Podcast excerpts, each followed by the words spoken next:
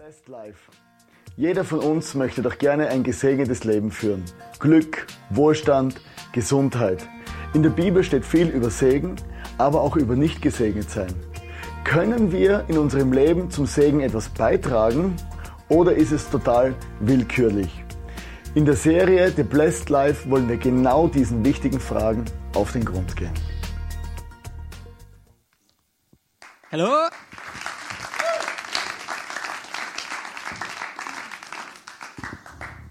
Auch von meiner Seite her herzlich willkommen bei uns im ICF Vorarlberg. Der dritte Sonntag in unserer Serie The Blessed Life. Die Serie, die dir aufzeigen möchte, wie du selber einen Beitrag dazu leisten kannst, einen Segen in deinem Leben zu erreichen. Und ich bin extrem begeistert. Wir haben schon diverse Wunder erlebt. Wir haben schon diverse Feedbacks zurückbekommen, die gesagt haben, hey, wow, cool, die Serie ist so genial. Und einfach der Hammer, dass ich auch da einen Teil beitragen kann zum Thema, oder mit dem Thema sei dankbar. Darum spitzt eure Ohren, holt eure Handys hervor für die Notizen und wir schießen gleich los mit einem Witz. Und zwar die Lala, die erzählt ja auch immer einen Witz, einen Blondinenwitz und bei mir ist einfach die eine Figur auch blond. Und zwar der blonde Herr Geschäftsmann. Jede Woche auf seinem Arbeitsweg kommt er einmal an diesem Bettler vorbei, dem Herr Bettler, gibt ihm 10 Euro. Wochenlang, monatelang. Irgendwann gibt er ihm nur noch so 5 Euro. Und irgendwann später nur noch 2 Euro. Und der Bettler hat sich schon gedacht, so, hallo? Hat ihn angesprochen, du, Herr lieber ähm, Geschäftsmann, was soll das? Anfangs bekomme ich 10 Euro von dir, dann nur noch 5, heute sind es nur noch 2. Was ist los? Der Geschäftsmann so, ja, sorry, weißt du, halt so, früher war ich Junggeselle, da hatte ich 10 Euro. Dann habe ich geheiratet, gell, und dann reicht es nur noch für 5 Euro. Und jetzt habe ich zwei Kinder, da reicht es nur noch für 2 Euro. Und der Bettler so, ja, hallo? Was fällt dir ein, deine Familie auf meine Kosten zu ernähren?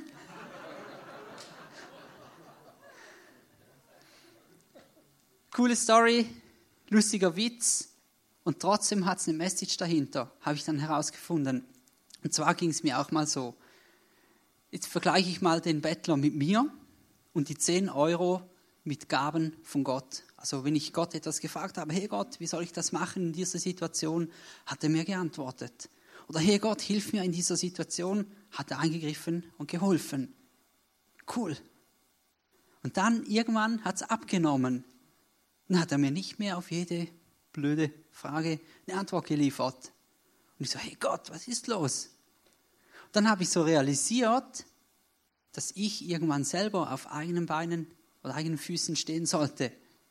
Und so ging es auch dem Bettler. Am Anfang bekam er 10 Euro, das reichte vielleicht für zwei, drei Mahlzeiten, dann nur noch 5 Euro. Und dann hätte er realisieren können, hey, danke für die 10 Euro über diese Zeit. Die haben mir geholfen. Er hätte die Chance ergriffen können, ergreifen können und irgendwie eine zweite Einnahmequelle sicherstellen, eine Ausbildung machen, Job suchen und so weiter. Und dann gab es nur noch 5 Euro. Hätte er dankbar sein können, dass es nicht ganz aufgehört hat und immerhin noch 5 Euro. So, mal ein Witz, ein bisschen ausgelegt. Gell? Die, der zweite Punkt dieses Witzes, die Undankbarkeit. Das erkennt man nicht nur in diesem Witz, sondern auch allgemein in dieser Welt heutzutage überall die Undankbarkeit und die Leute, die so eher meckern, statt dankbar zu sein. Und heute wollen wir dankbar sein. Ich habe euch zwei Stories aus der Bibel mitgebracht. Die erste ist der Jona. Wahrscheinlich kennen einige von euch der Jona, das war der Typ, der da im Walfisch saß. Ich möchte die Geschichte ein wenig ausführen, einfach weil sie sehr cool ist und aus meiner Sicht zwei Kernmessages enthält. Also der Jona, ähm, der kommt irgendwie aus, praktisch aus dem Nichts in der Bibel, hat vier Kapitel, zack, verschwindet wieder. Und trotzdem eine coole Story. Also der Jona war so unterwegs, weiß nicht, irgendwie auf dem Weg zur Arbeit oder so. Und dann sprach Gott zu ihm und sagt, hey Jona! Jona so, boah, was ist los, oder? Jona, geh nach Ninive Sag den Leuten, sie sollen umkehren oder ich werde sie bestrafen. Viel mehr steht nicht vom Auftrag Gottes. Der Jonah so, oh krass, oder ich, der kleine Jonah, gell, nach Ninive und so. Gut, Jonah macht sich auf, schnurstracks, runter zum Hafen, auf ein Schiff, kauft sich ein Ticket, fährt los, aber nicht nach Ninive. Er fährt, er fährt so weit weg wie möglich von Ninive, um diesem Auftrag zu entfliehen.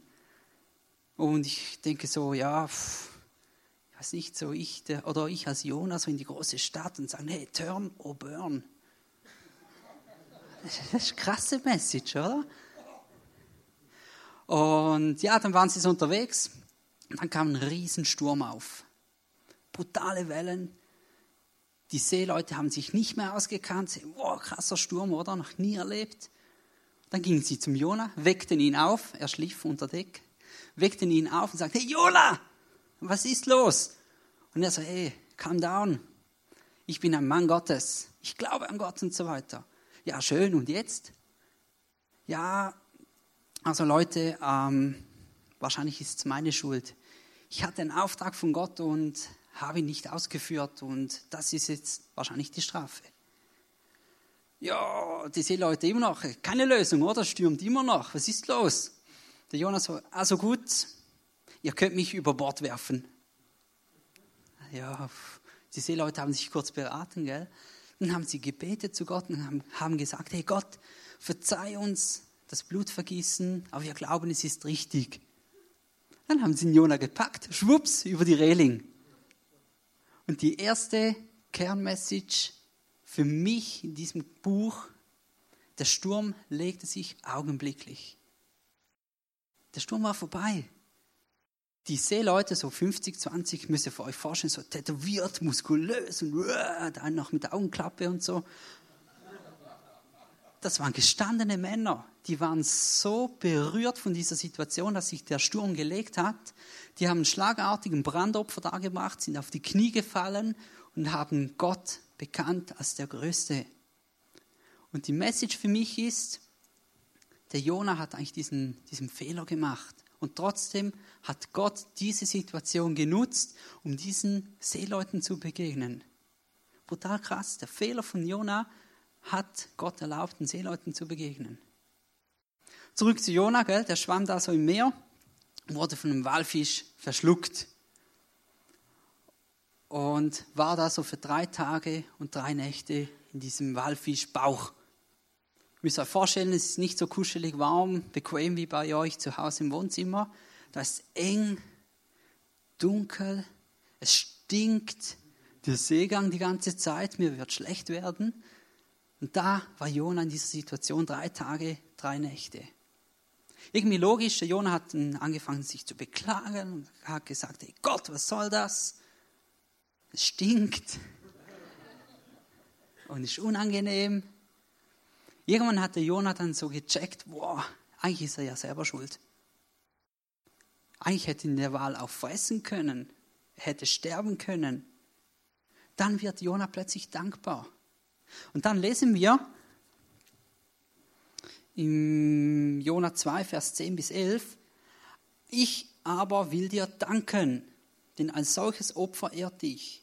Was ich dir versprochen habe, will ich erfüllen. Ja, der Herr allein kann retten.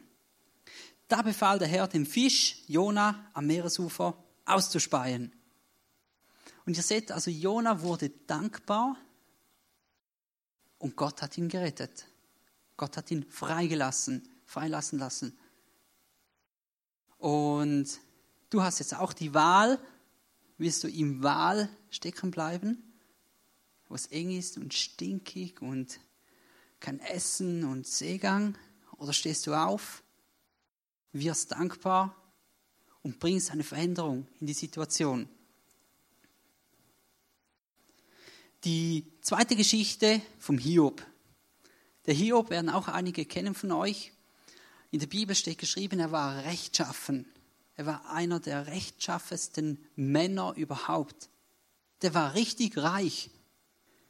Ich habe danach gelesen, der hatte 7000 Schafe und Ziegen, 3000 Kamele, 500 Rindergespanne, 500 Esel, viele Hirten, Mägde, Er war der reichste und angesehenste von allen Herdenbesitzern im Osten. Der Typ war so ehrfürchtig, der hat Brandopfer gebracht für die allfälligen Sünden, die seine Kinder machen. Das war so krass. Und dann eines Tages steht in der Bibel, da kamen die Engel zu Gott, unter ihnen auch der Teufel, der war ja auch mal ein Engel, ein gefallener Engel. Der hat gesagt, hey Gott, schön hast du es da unten auf der Erde. Dann sagte Gott, ja, habe ich selber gemacht. Hast du auch Hiob gesehen, meinen treuen, rechtschaffenen Diener? Dann hat der Teufel gesagt, ja, habe ich schon gesehen. Aber ich weiß auch, wieso, dass der so treu ist. Schau mal, wie du ihn gesegnet hast, wie reich der ist, wie schön seine Töchter sind. Nimm ihm das weg und dann wird er nicht mehr so treu sein. Und Gott hat gesagt, ich glaube an die Treue von Hiob, mach, aber lass sein Leben. Gesagt, getan, der Teufel ging runter und holte gleich zum, zum großen Schlag aus. Innerhalb von wenigen Minuten kamen vier Botschafter zum Hiob und sagten, hey Hiob, deine Schafe und Ziegen wurden gestohlen und die Hirten umgebracht. Deine Kamele wurden gestohlen und die Hirten umgebracht. Die, was waren noch, Pferde wurden gestohlen und die Hirten umgebracht. Und ein Sturm kam und hat all deine sieben Kinder getötet. Bäm. Da steht er, alles ist zerbrochen. Und im Alten Testament, wenn die Leute so ihre Gefühle nicht mehr in Worte fassen konnten, dann zerrissen sie ihre Gewänder. Und ich habe mir dann so überlegt, ja, pff, ging mir wahrscheinlich ähnlich bei der Arbeit. Ich müsste so drei Sätze Kleider mitnehmen, jeden Tag. Aber wir lesen in der Bibel im Hiob 1, Vers 20 bis 22, da stand Hiob auf, zerriss sein Obergewand, schor sich den Kopf. Dann fiel er zu Boden und betete. Nackt bin ich zur Welt gekommen und nackt verlasse ich sie wieder. Herr, du hast mir alles gegeben und du hast mir alles genommen. Dich will ich preisen.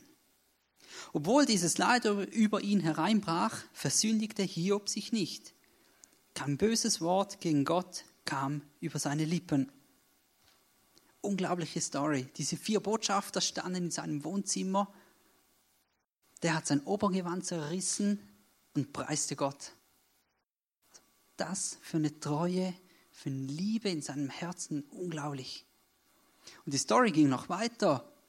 Die Frau kam zu ihm irgendwann und sagte, hey, wend dich ab von Gott und stirb, dann geht es dir besser. Weil Hiob hatte so Extreme am ganzen Körper und ja, sah dann wahrscheinlich ziemlich schlimm aus.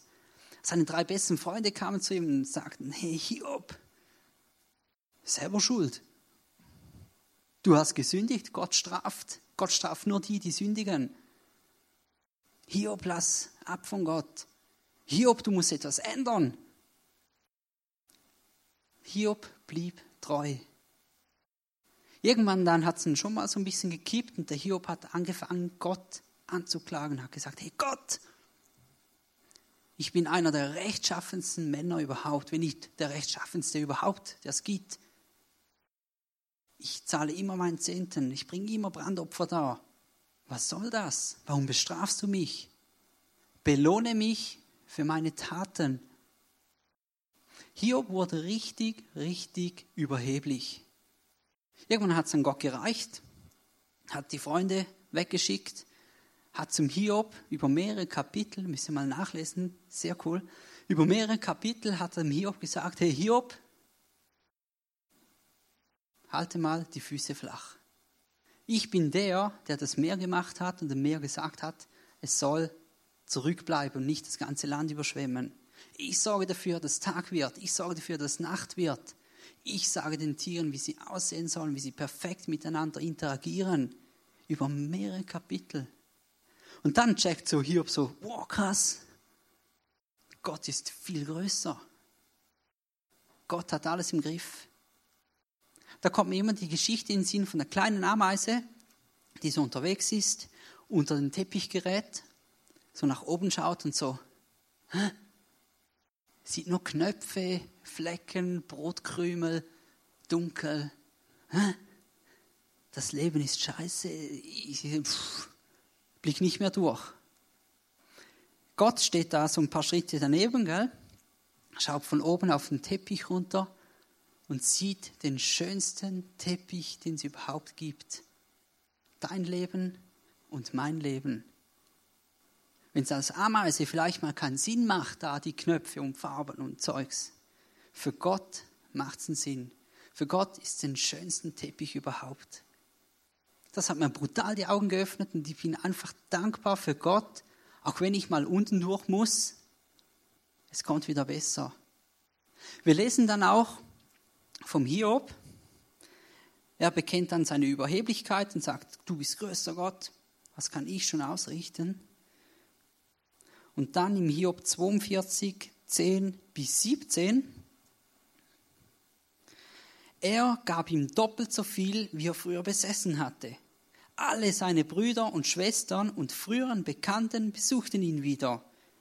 Sie aßen mit ihm in seinem Haus und trösteten ihn wegen des Unglücks, das der Herr über ihn gebracht hatte. Jeder schenkte ihm ein Silberstück und einen Ring aus Gold. Der Herr segnete Hiob von jetzt an mehr als zuvor. Bald besaß er 14.000 Schafe und Ziegen, 6.000 Kamele, 1.000 Rindergespanne und 1.000 Esel. Er bekam auch wieder sieben Söhne und drei Töchter. Die erste nannte er Jemima, Täubchen, die zweite Kezia, Zimtblüte und die dritte Keren Hapuch, Schminkdöschen. Im ganzen Land gab es keine schöneren Frauen als Hiobs Töchter. Sie durften mit ihren Brüdern das Erbe teilen. Hiob lebte noch 140 Jahre. Er sah Kinder und Enkel bis in die vierte Generation. Schließlich starb er in hohem Alter nach einem reichen und erfüllten Leben. Brutal. Ich weiß nicht, wie alt das Hiob war am Anfang von der Geschichte. Ich weiß nicht, wie lange diese ähm, Plagen dauerten. Aber schlussendlich auf die gesamte Lebenszeit von Hiob geschaut, war das wahrscheinlich ein kleiner Bruchteil. Logisch, es war brutal hart, seine Kinder zu verlieren, alles, seine Freunde, äh, den Hof, die Tiere. Aber mich ermutigt es einfach, auch in Krisen Gott treu zu sein weil ich einfach weiß, es lohnt sich. Mal unten durch beim Teppich, aber zu wissen, dass Gott über allem steht, dass ich dankbar sein kann für alles, was ich habe, weil Gott ist größer. Und Hiob hatte schlussendlich doppelt so viel wie am Anfang. Total krass. Dann komme ich konkret zu der dritten Geschichte. Überraschung. Dein Leben. Um mein Leben. Wann warst du das letzte Mal dankbar? Dankbar für deine Mutter, dass sie dir ein leckeres Essen gekocht hat. Dankbar für deinen Job, dankbar für deine Ausbildung, dankbar für deine Regierung, für, die, für den Frieden. Wann warst du das letzte Mal dankbar für deine Church? Dankbar, dass Leute ab 13 Uhr hier im Text stehen aufbauen, damit du einen Stuhl hast, wo du jetzt drauf sitzt. Dankbar für die Worship Band, die jeden Mittwoch zwei bis drei Stunden probt, damit sie hier die Songs für dich spielen kann. Dankbar für die Message, die so 10 bis 20 Stunden Vorbereitung braucht. Ich bin extrem dankbar, dass ich jeden Sonntag hierher kommen darf, einfach Teil sein darf von dieser genialen Celebration, von dieser genialen Family. In der Bibel steht im Thessalonicher 18, also im zweiten, steht, dankt Gott für alles, denn das erwartet Gott von euch, weil ihr zu Jesus Christus gehört. Dankt Gott für alles. Das heißt nicht nur für das Gute, das fällt uns auch einfach. Danke für schöne Wetter, danke für den Job, danke fürs Auto. Wie sieht es aus mit Krisen? wenn ich mal nicht so viel Geld auf der Seite habe, bin ich da auch noch dankbar. Ich kann die Krise nutzen, um was Besseres daraus zu machen. Als wir geheiratet haben, haben wir auch mal unsere Finanzen angeschaut und gemerkt, uh, sie war knapp. Da hätte ich in diesem Walfischbauch sitzen können und hätte anfangen können zu heulen.